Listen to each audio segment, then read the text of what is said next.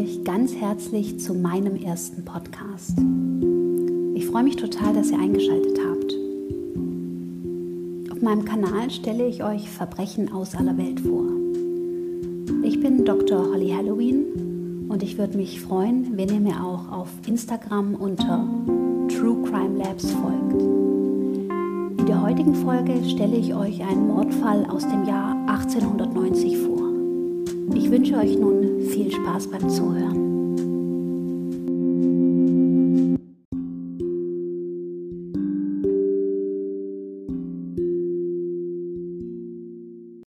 (1890) tauchten in mehreren Zeitungen des norddeutschen Raums gleichlautende Stellenanzeigen auf.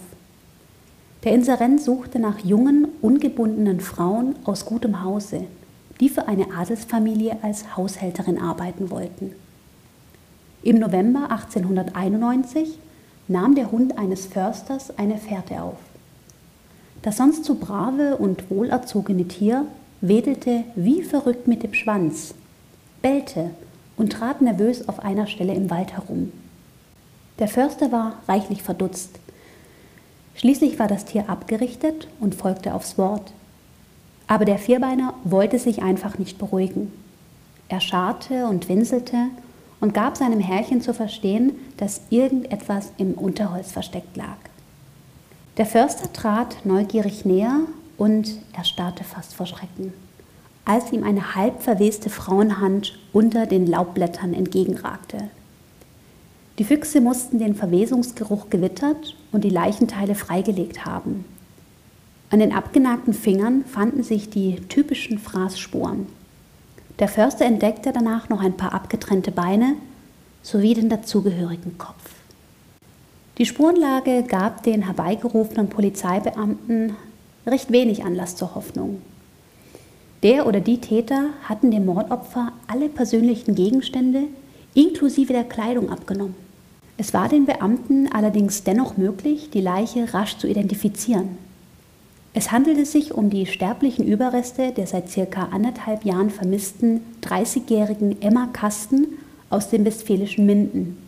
Am 21. Mai 1890 hatte man die Frau zuletzt lebend gesehen. Zu dieser Zeit hielt sie sich bei Verwandten in Magdeburg auf. An jenem 21. Mai, einem Mittwoch, las sie morgens in der Zeitung eine sehr vielversprechende Stellenanzeige. Den Bewerberinnen winkte ein üppiges Gehalt nebst guter Verpflegung. Einzige Bedingung, die Interessentinnen müssen kurzfristig verfügbar sein. Für Emma Kasten klang das nach einem Traumjob. Sie schrieb noch am selben Morgen an die angegebene Chiffreadresse. Nur wenige Stunden später erhielt Emma Kasten bereits eine Antwort auf ihre Bewerbung. Eine Stellenvermittlerin lud sie zu einem Vorstellungsgespräch ein. Die beiden Frauen trafen sich noch am gleichen Nachmittag in einer Konditorei in der Innenstadt von Magdeburg. Hätte Emma noch irgendwelche Bedenken wegen der Stelle gehabt, so waren sie die in dem Gespräch nicht mehr verfügbar. Hatte Emma noch,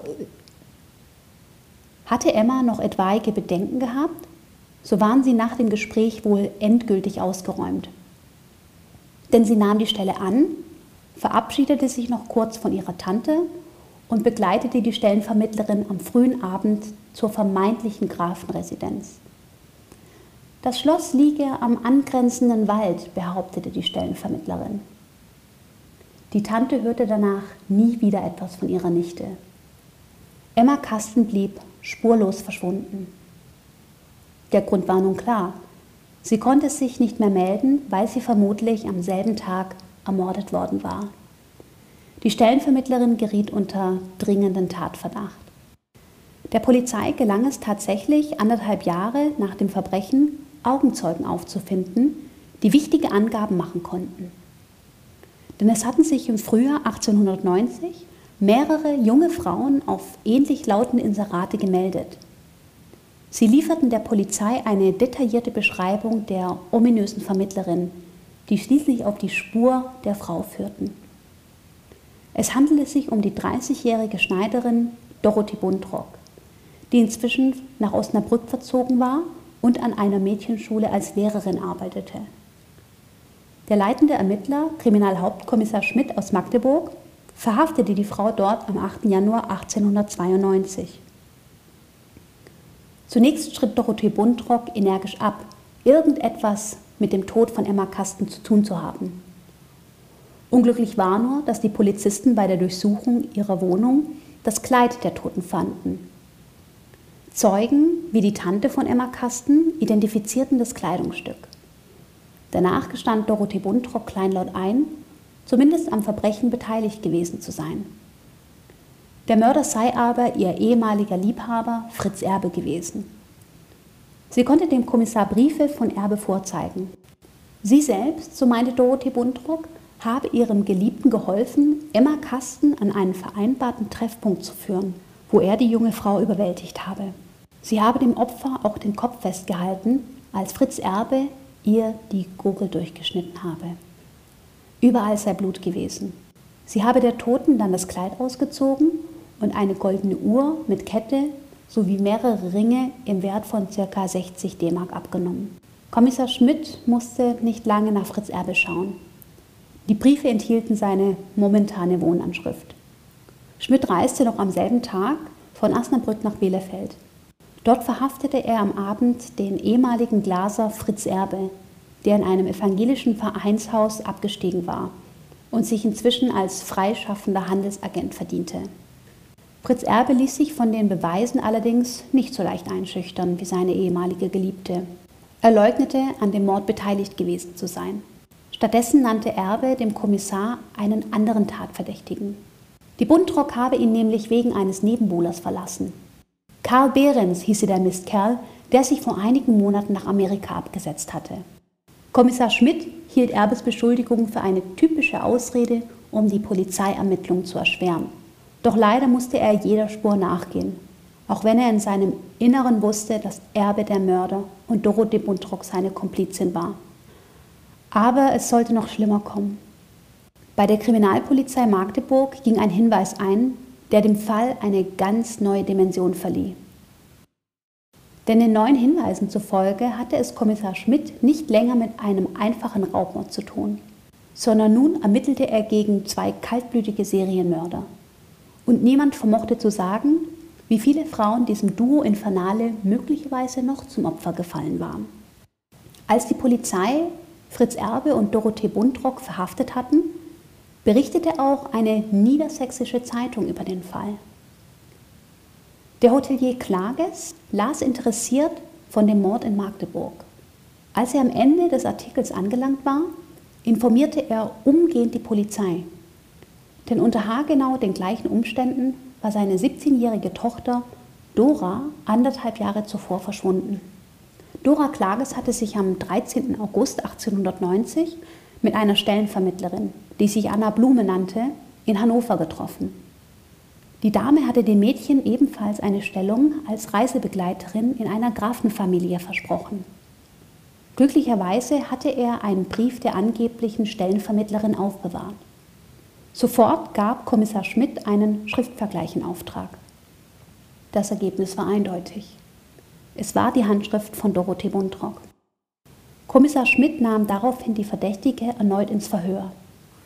Nach einigem Herumgedruckse gab Dorothee Buntrock schließlich zu, im August 1890 mit vier jungen Frauen Bewerbungsgespräche geführt zu haben. Ihre Wahl sei dann auf Klages gefallen, weil sie das hübscheste Kleid trug. Dann sei sie mit ihr von Hannover nach Ischede gefahren. Fritz Erbe habe sich in denselben Zug aufgehalten, ohne sich als Bekannter von Buntrock erkenntlich zu geben. Der Zug sei vormittags um kurz vor zehn in Ischede eingetroffen. Sie habe zusammen mit dem Mädchen zunächst eine Gaststätte aufgesucht.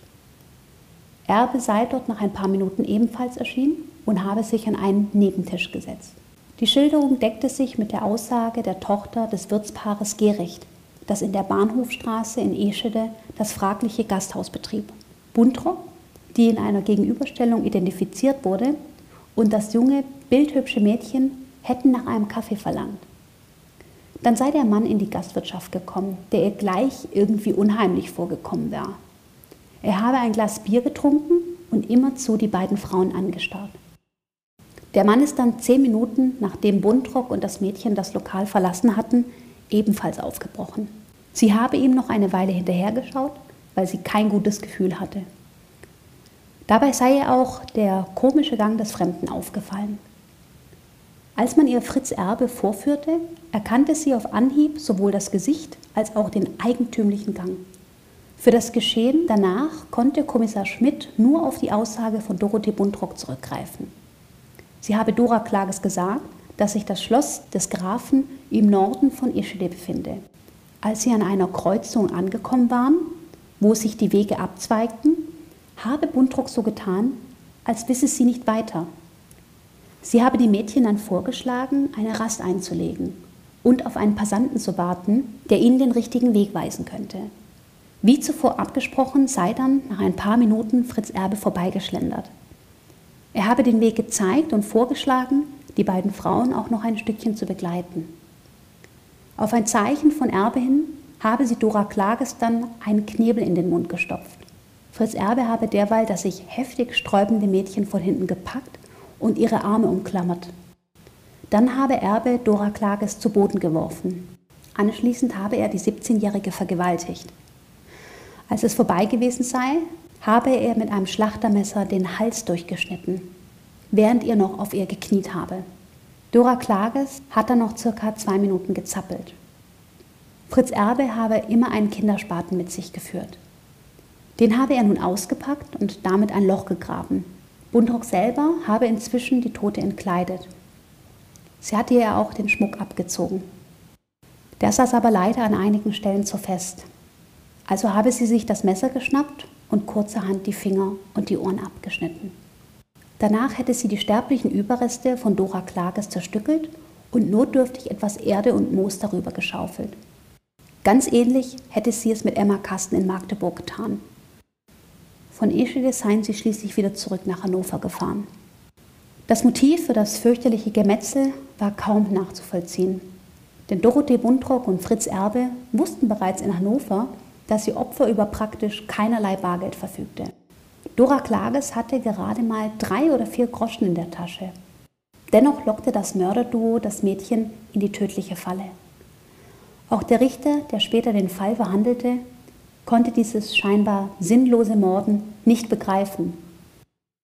Was nach dem Geständnis von Dorothee Buntrock fehlte, war der Leichnam von Dora Klages. Am 12. März 1892 beraumte die Polizei einen Ortstermin in Eschede an. Aber die geständige Täterin konnte oder wollte sich nicht mehr so recht an den genauen Tatort erinnern. Am 19. März ließ man das Waldgelände in einer großen Suchaktion durchkämmen. Ein Polizist entdeckte schließlich die Leiche etwa 200 Meter entfernt von der Stelle, die Dorothee Buntrock eine Woche zuvor als ungefähren Tatort angegeben hatte. Der Prozess gegen Fritz Erbe und Dorothee Buntrock kam am 23. Juni 1892 vor dem Schwurgericht in Magdeburg zur Verhandlung. Fritz Erbe blieb bei seiner Aussage. Er sei weder der Mörder, noch habe er von den Taten irgendetwas gewusst. Den Tag der Ermordung von Dora Klages könne er ein Alibi vorweisen. Damals sei er nicht in Eschede gewesen, sondern habe in Hannover Lotterielose verkauft. Immerhin räumte Erbe ein, dass er im Hannoverschen Tageblatt mehrere Anzeigen geschaltet hatte. Er habe sich aber nur sechs von den Bewerberinnen gewünscht und eventuell darauf spekuliert, ihnen auch noch ein bisschen Bares abzuknüpfen. Der Nachweis des Alibis misslang am zweiten Verhandlungstag wurde Erbe durch mehrere Zeugenaussagen schwer belastet. Er hatte einem Mädchen in Hannover Schmuck geschenkt, der nach den Aussagen des Vaters von der Schwester von Dora Klages aus dem Besitz der Toten stammte.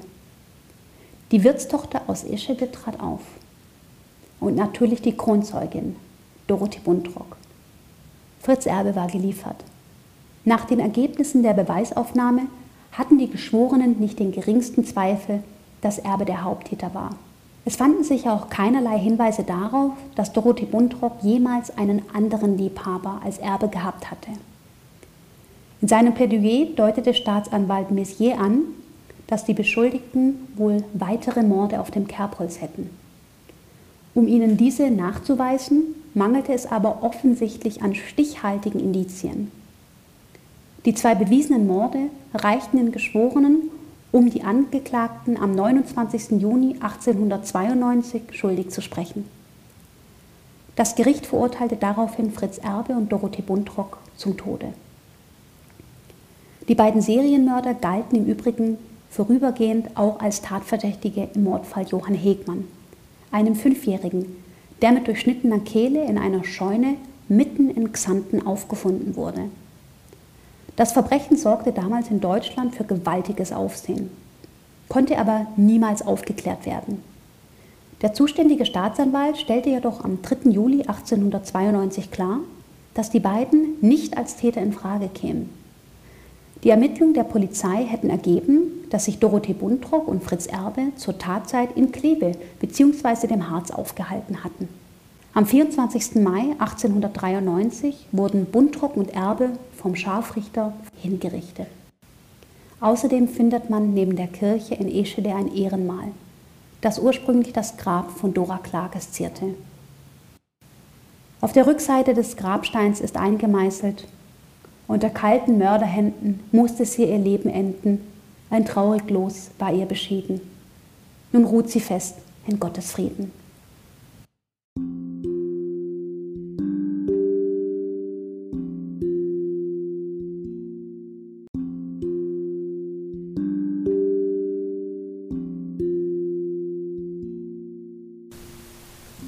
Vielen Dank, dass ihr euch diesen Podcast angehört habt. Ich freue mich, euch bei der nächsten Folge wieder begrüßen zu dürfen und wünsche euch alles Gute.